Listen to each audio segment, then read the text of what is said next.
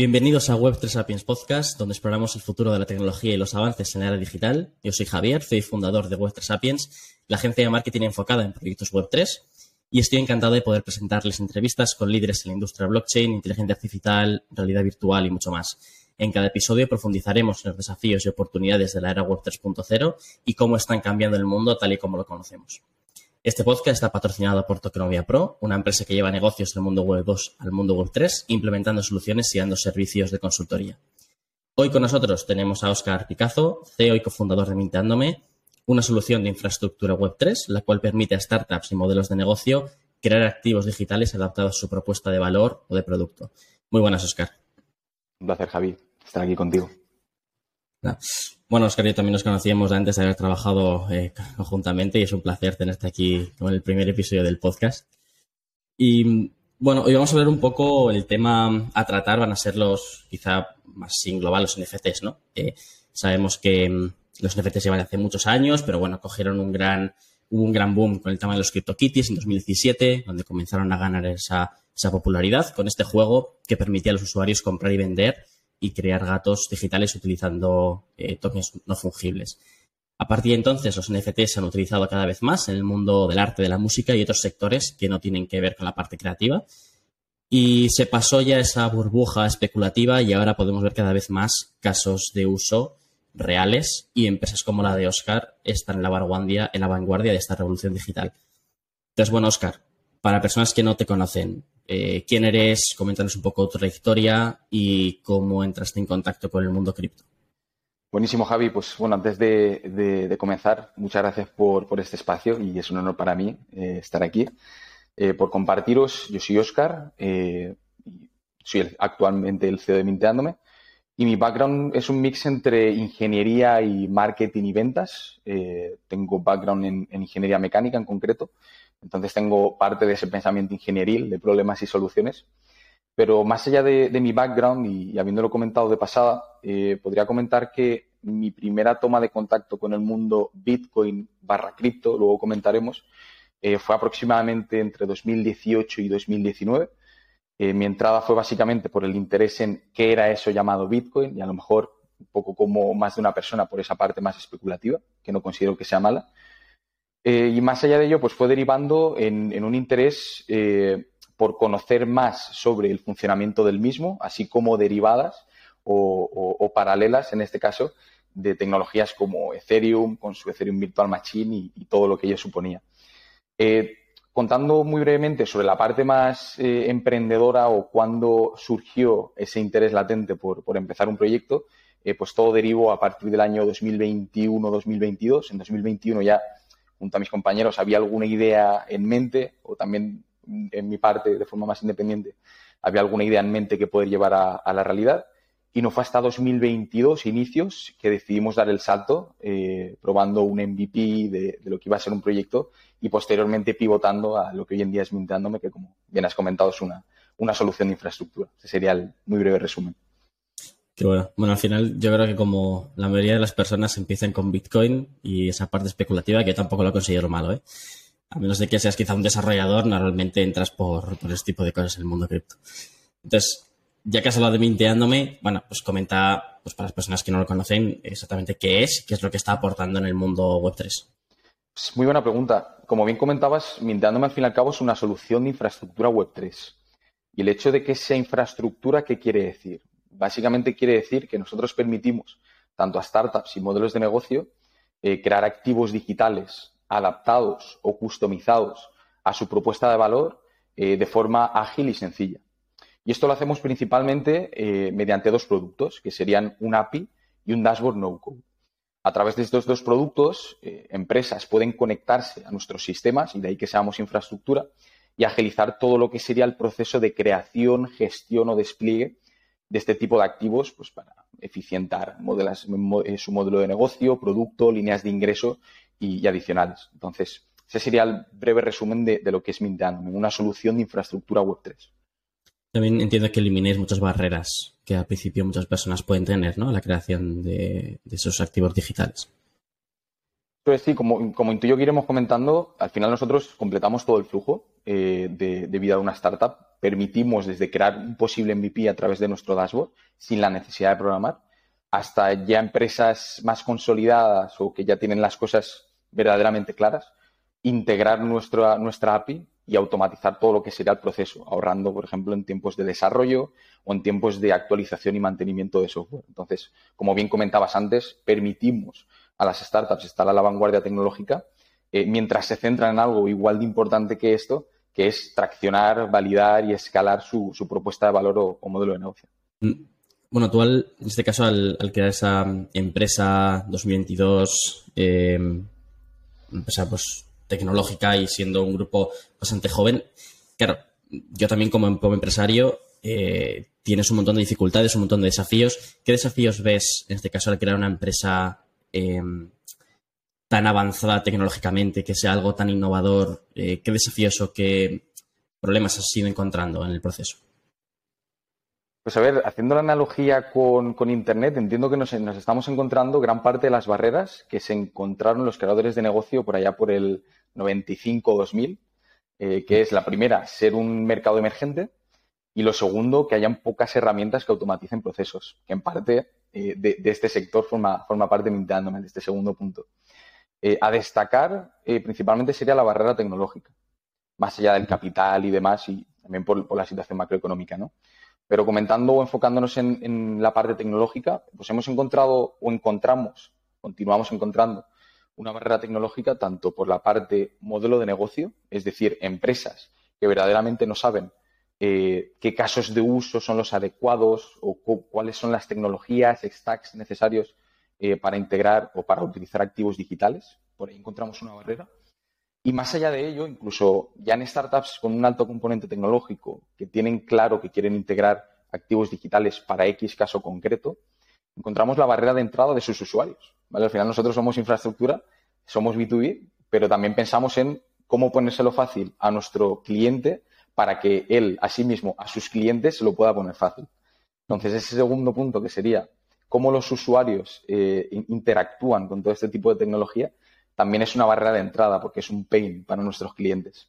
Y ese es nuestro principal, nuestra principal máxima día a día, eh, es pensar en cómo ponerlo más fácil, obviamente manteniendo las virtudes de, este ecosistema. Esa sería la, barrera de entrada principal.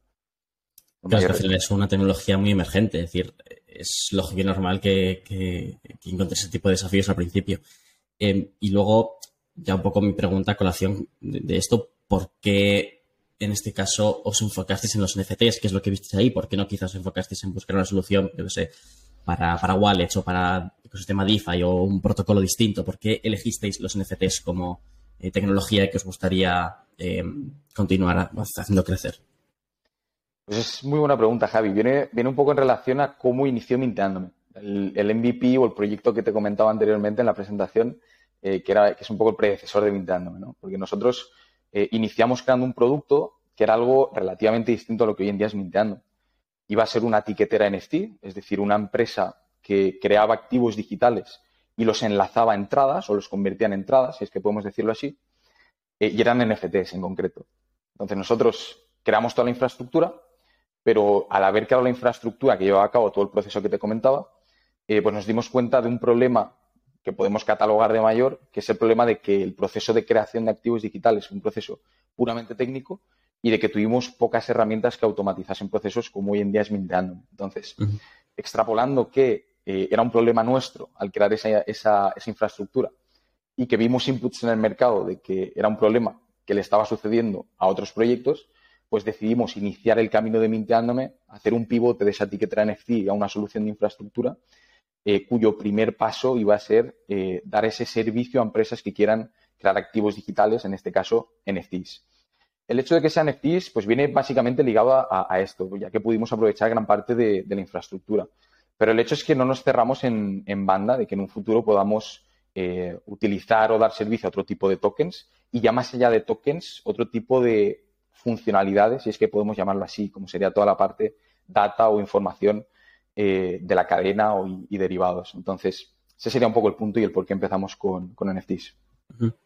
Luego, em, para la gente que quizás no está tan metida en el mundo blockchain, eh, bueno, entendemos que la mayoría de la gente sí que sabe, más o menos entiende un poco qué es lo que es el, NFT, pero ¿qué tipologías em, crees que hay a día de hoy y qué ventajas y desventajas puede tener para los pues, negocios o usuarios?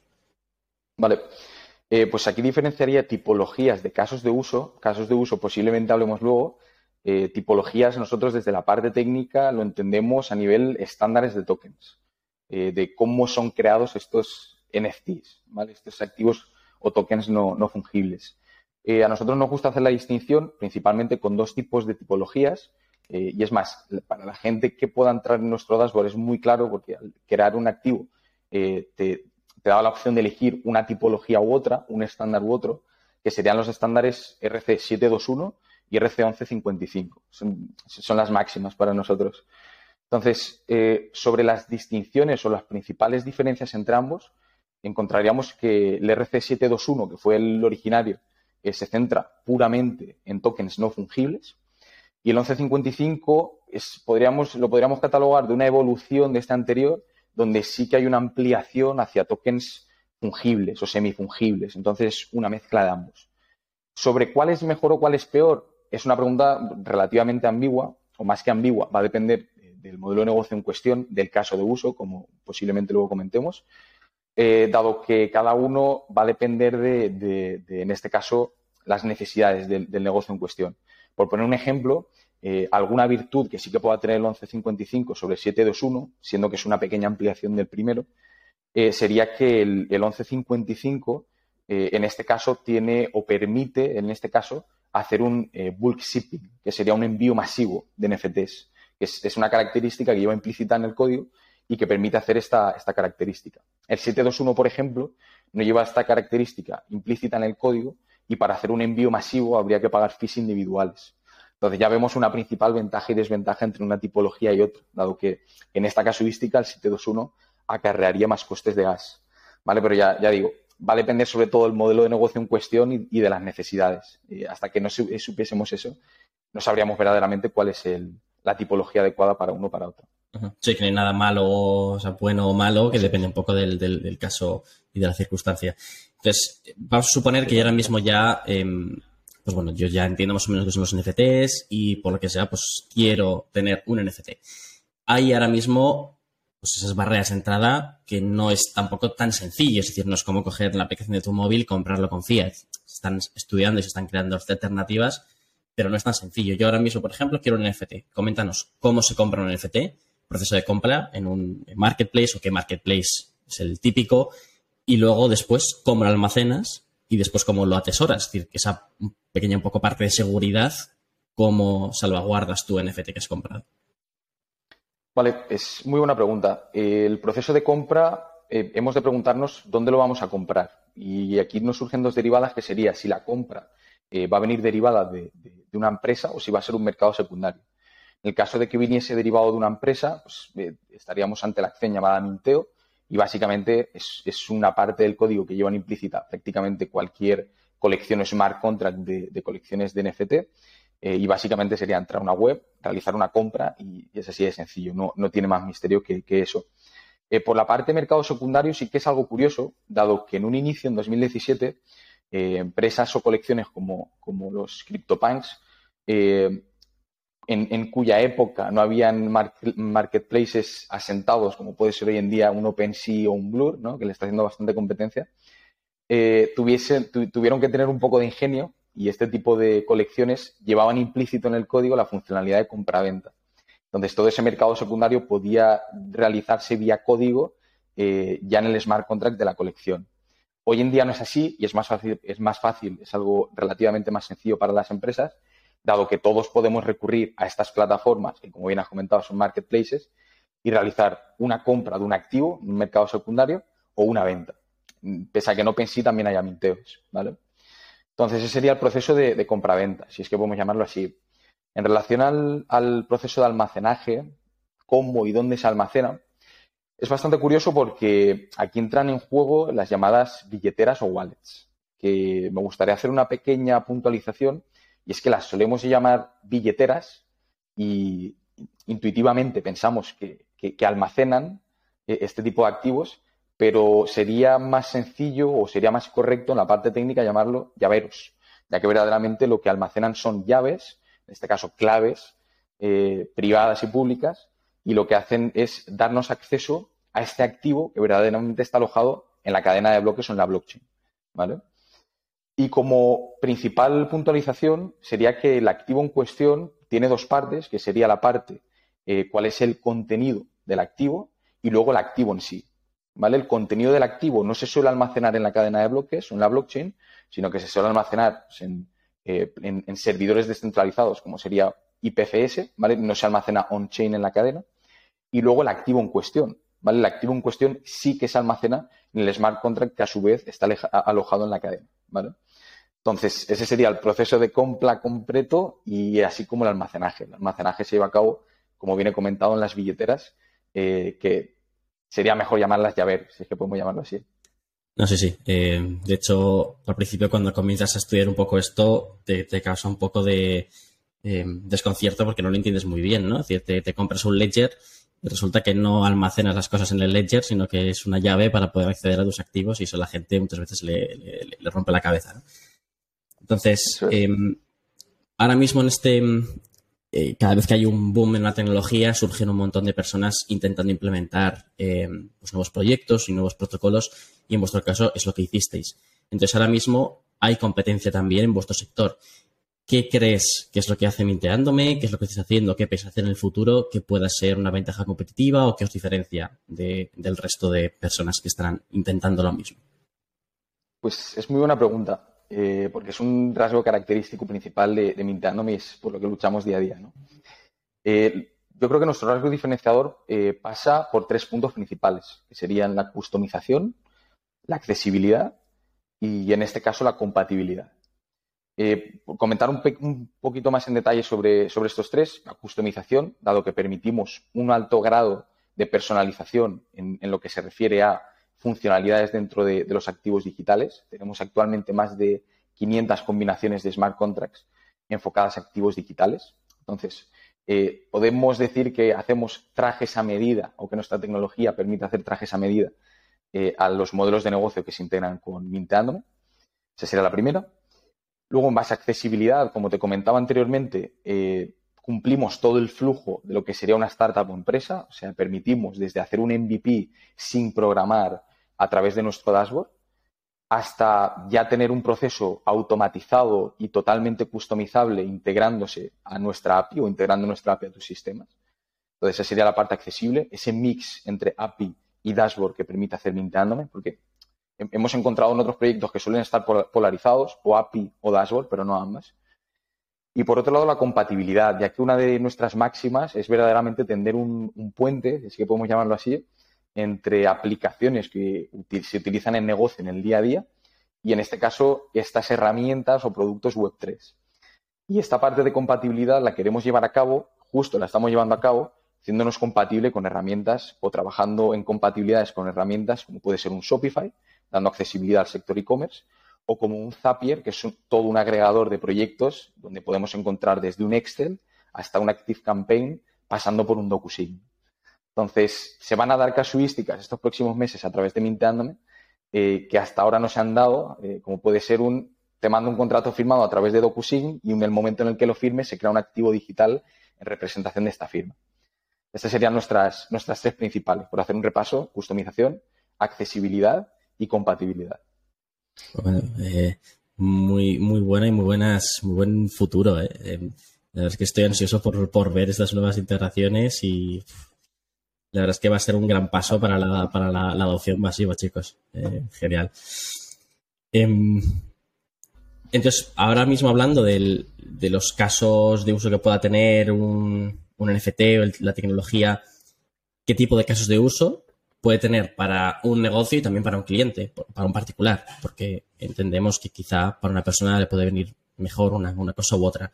¿Se puedes dar un par de ejemplos o qué casos de uso les verías más interesantes a día de hoy? Sí, a ver, aquí partiendo de la base de que eh, al final, como todas las tecnologías, al fin y al cabo, una tecnología siempre es útil para una empresa. Entonces, hemos de partir de la base de que eh, posiblemente o no siempre esta tecnología va a ser adecuada para, para tu empresa o modelo de negocio.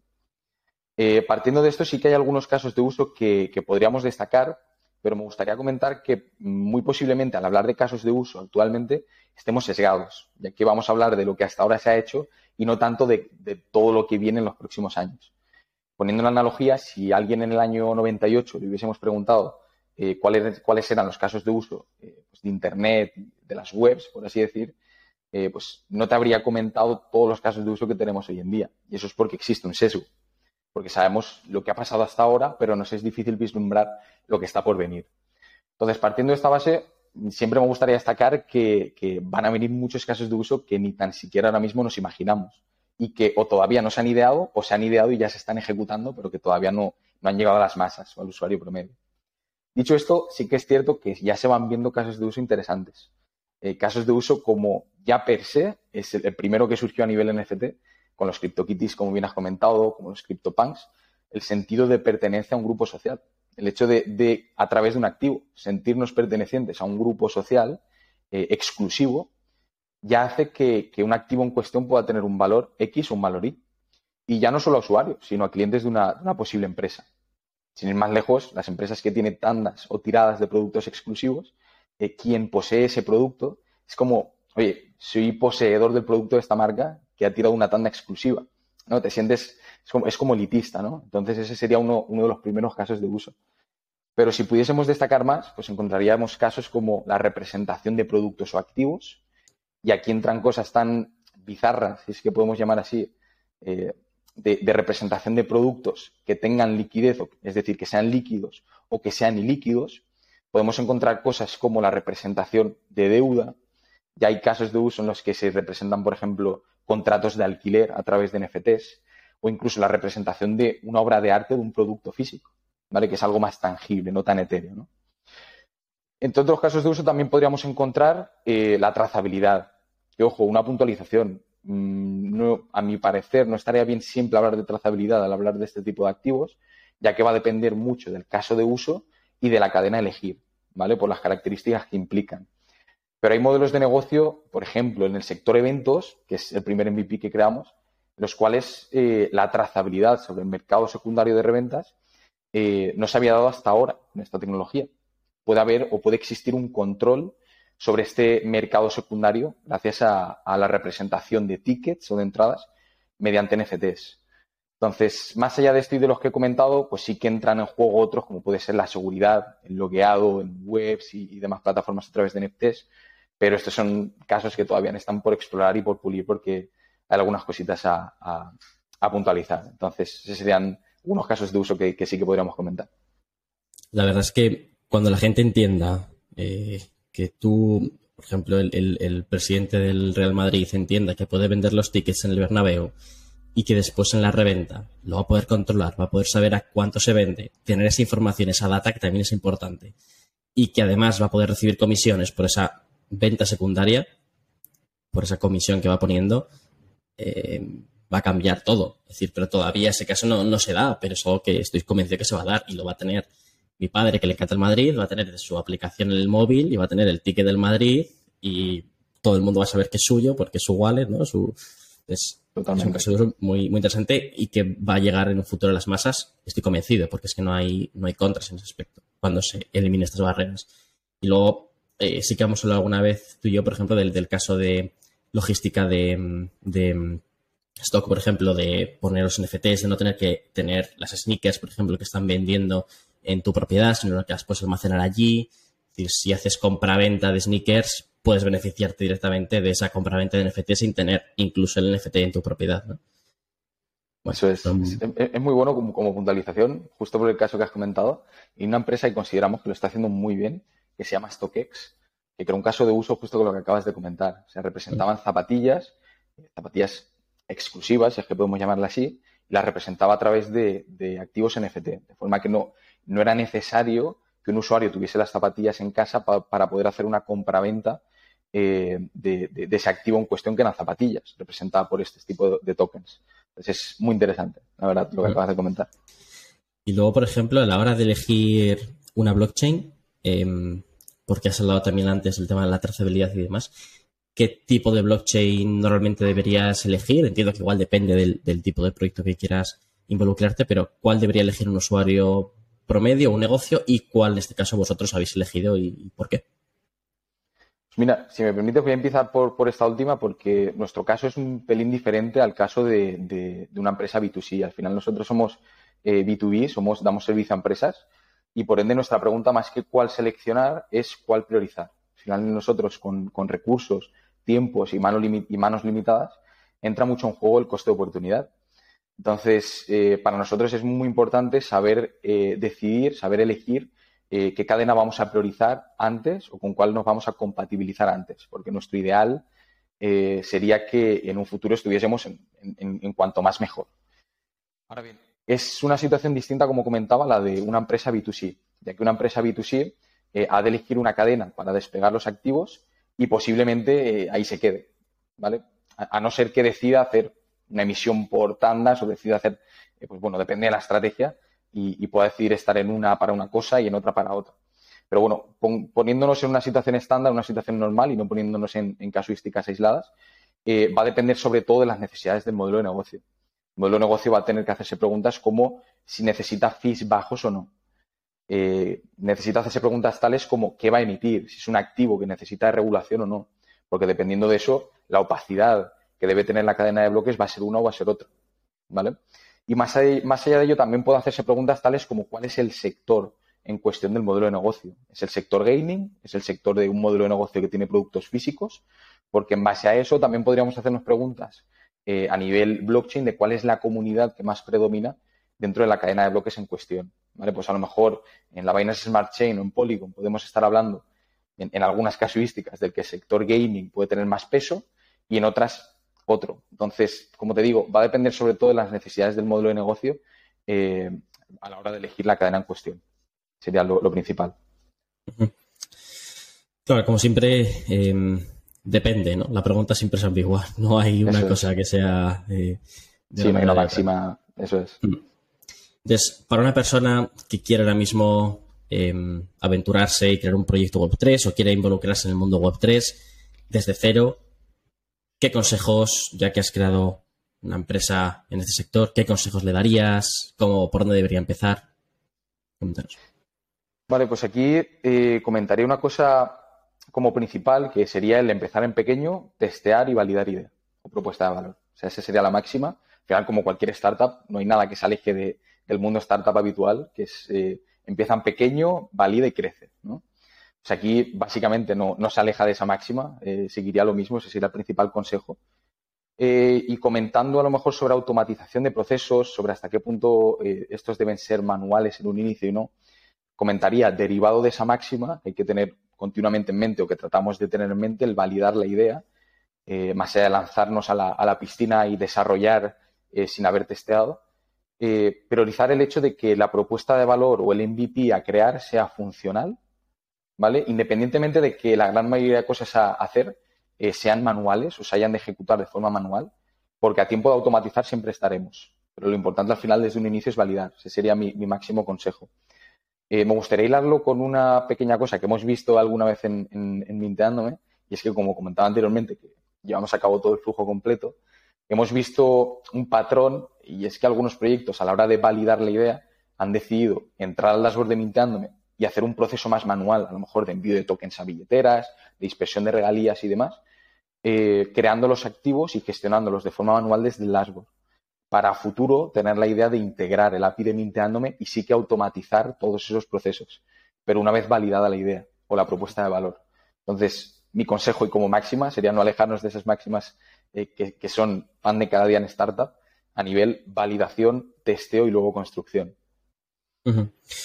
Sí, vamos, yo creo que es como cualquier startup, sí, tener un MVP, testear, probar y si funciona escalar, no involucrar demasiados recursos o tiempo, dinero y esfuerzo en cosas que igual después no, o, no se adaptan al mercado o incluso el mercado no está preparado para eso, que también, también puede suceder. Em, el mundo web 3, como decimos, sigue avanzando y los negocios cada vez van a ir adoptando más esa tecnología de cripto, de blockchain, de NFTs. ¿Cómo ves el futuro de los negocios o qué nuevas corrientes crees que van a haber en los próximos meses o años? Es difícil, lo sé, pero más o menos qué idea eh, tienes en la cabeza. Sí, pues como dices, es que es, difícil. es difícil comentar sobre esto porque al final son, son opiniones más que, otra cosa.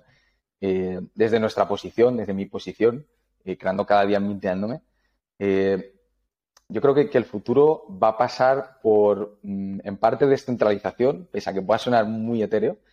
creo que van a formar parte de, de los modelos de negocio todo lo que va a ser involucrar posiblemente tokens, todo lo que sería o estaría ligado a la tokenización, eh, y sobre todo todo lo que esté relacionado con poner mayor foco en el usuario y en su fidelización.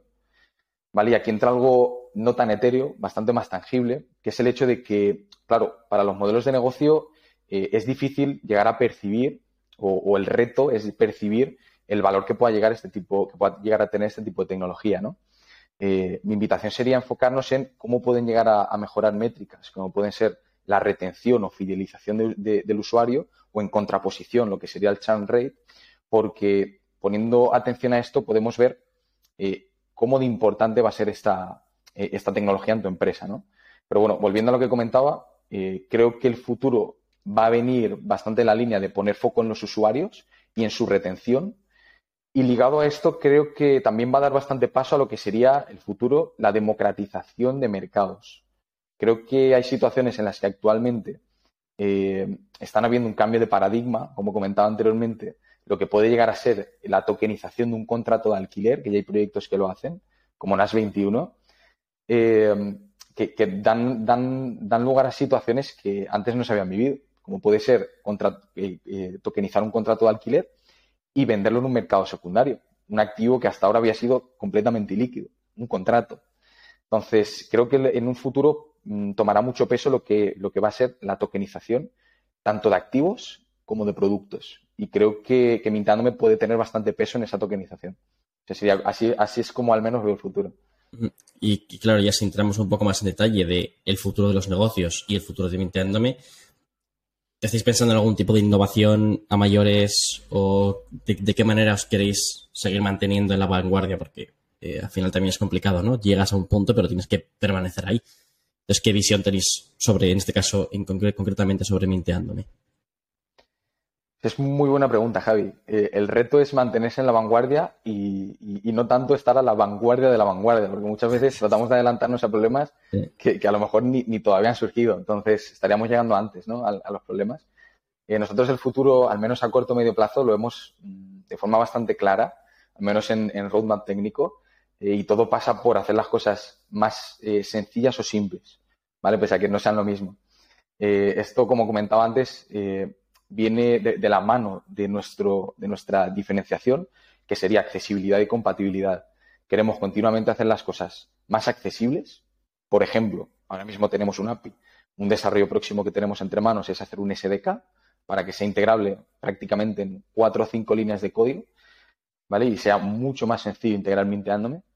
Y a nivel compatible o compatibilidad, nuestro futuro bastante próximo pasa eh, por lo que te he comentado antes, que son nuestros eh, máximos diferenciadores, que sería haciéndonos eh, unos aliados de las herramientas que, la gran mayoría de personas a nivel negocios utilizan en su día a día, ¿vale? Como pueden ser, como comentaba anteriormente, un Excel, un Active Campaign, un DocuSign y muchas más. Entonces, esa sería nuestra visión a corto o medio plazo de cómo mantenernos en esa vanguardia y cómo dar eh, lugar a casuísticas que hasta ahora no habían sido posibles a través de nuestra tecnología. Bueno, pues ya para, terminar con este bloque de preguntas y antes de entrar en la parte filosófica, em, que también me gusta bastante, si una persona en este caso quiere formarse con este tipo de tecnología y demás, ahora mismo, pues prácticamente organismos públicos, universidades no dan estas formaciones. He visto algún máster, pero prácticamente no hay sitios oficiales en los que formarse, ¿no? Quizá algún youtuber, alguna persona en las redes sociales, pero ¿tú qué recomendarías para una persona que se quiere formar eh, en esto y después, em, si esa persona quiere intentar entrar a algún tipo, una bolsa de trabajo, alguna página web para optar algún trabajo, algunas prácticas en alguna empresa, ¿cómo introducirías a una persona a un futuro trabajador que, le encanta esto? Oh, pues es muy buena pregunta porque al final es, es, es, es, lo mejor, ¿no? O sea, también, igual que por la parte demanda, es decir, usuarios que, adopten la tecnología, pues a lo mejor hay carencia o, hay retos, mejor dicho, por la parte oferta, es decir, gente que cree, eh, en este caso, producto, pues a lo mejor también puede, pueden haber carencias. Eh, me gusta mucho la pregunta y aquí personalmente haría la distinción entre lo que serían perfiles técnicos y no técnicos. Eh, perfiles técnicos, bajo mi punto de vista, prácticamente siempre van a tener trabajo o, van a tener mayor facilidad, mejor dicho, a la hora de encontrar trabajo porque suele haber bastante demanda. Nosotros desde nuestra posición en Minteándome, creando producto y, hablando con empresas y demás, solemos detectar que hay demanda de perfiles técnicos. Entonces, eh, por perfiles técnicos full stack y derivados, eh, posiblemente haya bastante demanda de esos perfiles. Perfiles no técnicos sí que me gustaría eh, a lo mejor ver cuál es el perfil en concreto, si es un perfil más marketing, más business, ver cuál es el perfil en concreto porque depende de eso posiblemente haya más demanda o no. en relación a lo que comentabas en la parte formativa, sí que estoy totalmente de acuerdo que al final pues, no está bien hablar de expertos en este ecosistema. Eh, quien está aquí posiblemente esté creando día a día o experimentando. Entonces, es como que un poco vamos descubriendo los próximos pasos del ecosistema y, se está creando o está siendo creado entre todos.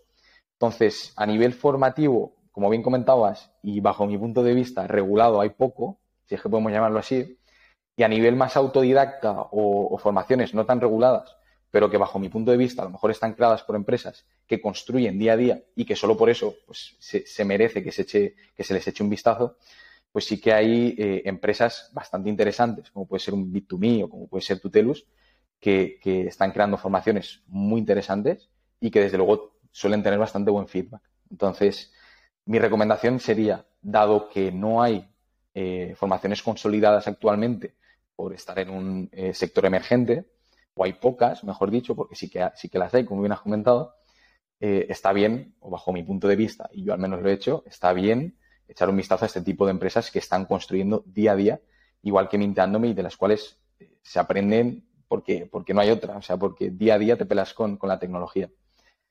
Ahora bien, eh, ya como último punto de lo que has comentado, disculpa, sería el hecho de una persona que quiera encontrar trabajo, dónde puede encontrar puestos o dónde puede buscar o, sí, en este caso buscar.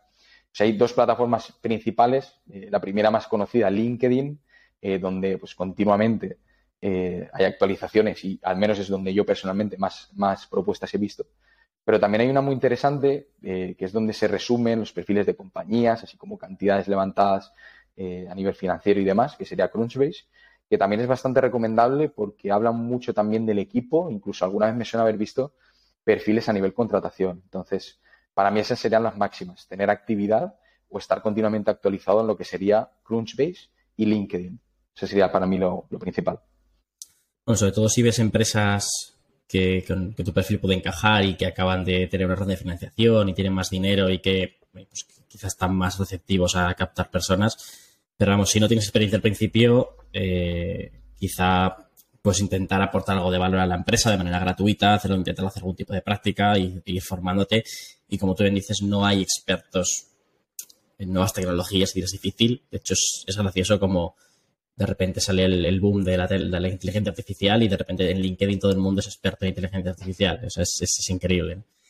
Pero bueno, eh, ahora mismo entrando un poco en la parte filosófica, tema adopción masiva. ¿Cómo crees que va a llegar o si va a llegar la adopción masiva de la tecnología blockchain, eh, si va a ser con los NFTs. Por ejemplo, desde mi punto de vista, con el ejemplo que hemos comentado antes de, StockX o de, los tickets y demás, y el, tema de la, la, reventa en segunda mano es algo que creo que es muy factible, que, que, se llegue a hacer eso y que todo el mundo utilice la tecnología blockchain sin saber que lo utiliza. Y luego un punto muy importante, también relacionado con los NFTs, que yo creo que en un futuro los influencers prácticamente todos crearán algún tipo de colección NFTs para sus seguidores eh, más cercanos, en los que le darán algún tipo de servicio como pues, una reunión al mes o algo así y tener ese, sentimiento de pertenencia al grupo, ¿no? Como ocurre en Rax, por ejemplo, esta colección NFT en España, o no solo en JPG, otra colección de, personas relacionadas con el emprendimiento. Eh, también muy interesante crear ese sentimiento de comunidad yo creo que eso va, a poder ir por ahí. ¿Tú crees que la adopción masiva y que todo el mundo utilice la tecnología blockchain puede venir en parte por, los NFTs? Em, a ver, el, tema adopción es algo que últimamente ha generado controversia, si no me equivoco. Em, vendría, vendría un poco respondiendo a tu pregunta en relación a qué entendemos por adopción. ¿no? Si por adopción entendemos que todo el mundo sepa lo que está utilizando, sea consciente de, vale, estoy utilizando un NFT y entiendo que es un NFT, por ejemplo, o estoy utilizando un token, sé lo que es un token, o vendría ligada a el uso de la, tecnología sin saber verdaderamente que se está utilizando una tecnología X o una tecnología Y. Es una pregunta curiosa. Eh, a ver, yo verdaderamente soy partidario de pensar que eh, verdaderamente no, me posiciono ante si eh, la supuesta adopción vendrá ligada a un tipo de token u a otro. Verdaderamente lo que considero es que dicha adopción debe ser un proceso natural, no debe ser algo forzado, como tú bien comentas, y posiblemente con esta construcción de tecnología fomentaremos nuevos casos de uso que fomentarán a su vez eh, más eh, uso o más creaciones de modelos de negocio, eh, de productos o de líneas de ingreso a empresas que per se llevarán en, este caso la derivada de que los usuarios la utilicen. Y posiblemente los usuarios sin saber que están utilizando esta tecnología. Entonces, yo estoy bastante de acuerdo con lo que comentas. Creo que en un futuro eh, gran parte de, las empresas, de los profesionales, utilizarán parte de, este tipo de tecnologías, posiblemente sabiendo eh, que, la utilizan o incluso no. ¿Vale? Entonces, ese sería un poco mi, punto de vista. Remarcar que creo que eh, va a ser un proceso muy natural, que no debe ser un proceso marcado o forzado, disculpad, y que debe ser algo que, que propiciemos nosotros, los creadores de producto y los creadores de negocio. Nosotros, a través de los casos de uso que creemos o a los que demos paso, vamos a ser los que verdaderamente propiciemos este, este cambio. Yo enfocando en, en, tema de adopción masiva, lo enfoco más en personas que utilicen el, producto, que utilicen la tecnología blockchain sin saberlo, porque al final Total. la adopción masiva del Internet también llegó y yo, por ejemplo, no sé cómo funciona el Internet. Igual tú sí, yo, yo no lo sé y lo utilizas todos los días, ¿no? O el WhatsApp, yo no sé cómo funciona. Yo creo que irá un poco por ahí. Al final todo el mundo tendrá su wallet o demás con un montón de, de POPs y de NFTs que han utilizado y que no saben un código QR de un Airbnb y que es un fin es un NFT, como tú has dicho antes, un, contrato de, arrendamiento de la casa sin saber que es un NFT. Yo creo que podrá llegar por ahí, pero sí también coinciden que va a ser algo eh, pues como más fluido, ¿no? No algo que va a llegar eh, tan, tan Luego la blockchain tiene un montón de beneficios que promete, ¿no? Promete descentralización, promete libertad, ese concepto de Bitcoin que a mí me encanta de, ser dueño y soberano de tus activos, de que no haya manipulaciones desde fuera, ¿no? Que, haya una cantidad concreta. ¿Tú crees de verdad que la tecnología blockchain ofrece verdad eso y promete lo que te está ofreciendo? Y lo digo más que nada porque hay muchas veces que se dice, se dice que una blockchain o un proyecto el que sea no sé cuántos nodos descentralizados y resulta que esos nodos eh, son pocos o resulta que están todos eh, comprados por una misma empresa. Mm, y lo mismo podría ocurrir incluso en una DAO, ¿no? Eh, que el 51% de los tokens pertenecen a una misma, a un mismo grupo de personas. Entonces, ¿tú crees de verdad que esta descentralización, esta libertad eh, que la blockchain promete es algo real? Pues es muy curioso, Javi, porque en relación a los beneficios relacionados con blockchain, la puntualización sería que al final la tecnología es tecnología per se en este caso hablamos de, código, ¿no? Y sí que podríamos comentar que la tecnología al final es neutra. Entonces, la tecnología posiblemente no, nos promete aquí soy, somos nosotros los humanos los que les eh, dotamos de un carácter eh, polarizado, ya no tan neutro. ¿no? Entonces, eh, aquí me gustaría indagar sobre todo en relación a los beneficios que promete, quién los promete, para luego ver qué es lo que más sentido tiene. Pero si pudiese comentar algo, a mí sí que me parece bastante curioso que bueno, destacando que al final eh, está bien hacer la distinción entre Bitcoin y todas las demás cadenas, dado que Bitcoin no es un incomplete y las demás cadenas sí, por eso nosotros eh, construimos sobre, las que sí que son Turing Complete, que son las que nos permiten hacer nuestro trabajo y, en este caso dar la infraestructura que damos, pues está bien que, indaguemos en eh, por qué dotamos de una a una tecnología descentralizada o de libertad o libertaria. No quiero politizar en este caso con hasta qué punto es de, entrega libertad de una cadena u otra, pero sí que estaría bien que pensando a largo plazo y a la hora de, sobre todo de elegir una cadena, nos, hicimos, nos hiciésemos la pregunta en este caso de hasta qué punto de descentralizada es o cuán de no censurable es.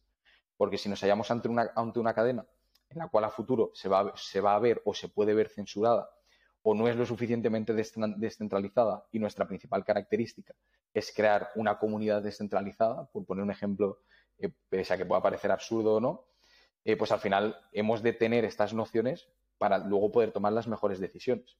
Entonces, ese, para mí sería el punto. Más que, y disculpa que le dé una vuelta de, tuerca a la pregunta, más que pensar en qué beneficios promete, es yo qué necesito y qué característica tiene cada una de las, de las cadenas.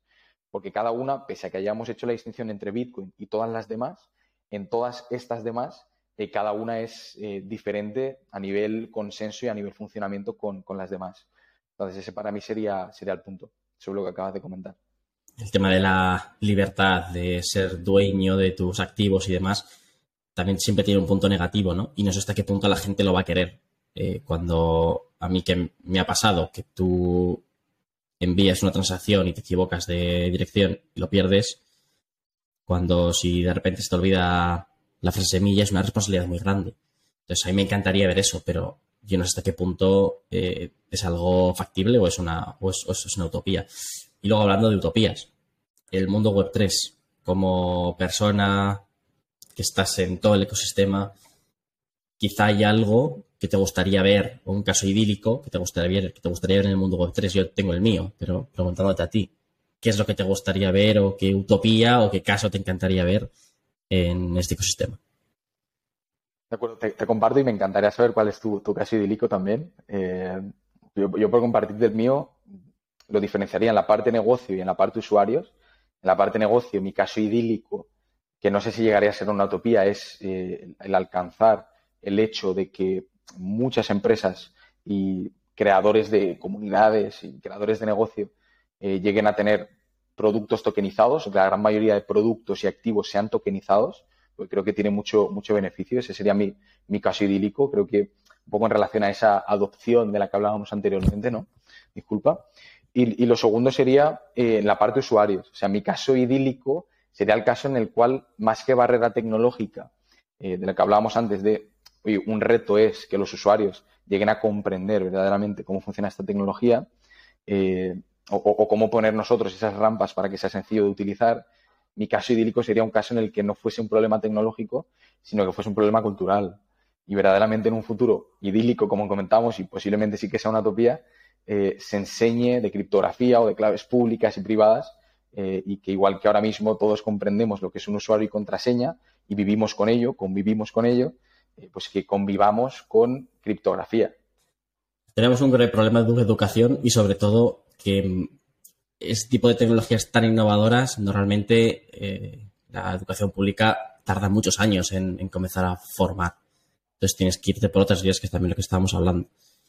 Luego, respecto a mi caso idílico, es un poco más, quizá más relacionado con, con, con política. No quiero politizar el podcast, pero que las personas sean responsables de sus propios activos, ¿no? Y que adquieran esa responsabilidad y que no dependan de un Estado, de una persona que te controle.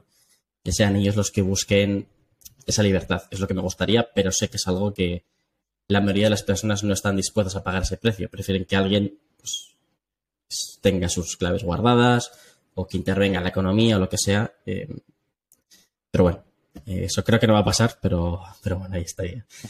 Pues ya está, pues con esto acabamos el podcast. Me gustaría, eh, ya para finalizar, para los siguientes, las siguientes entrevistas, seguir entrevistando a personas del sector, expertas.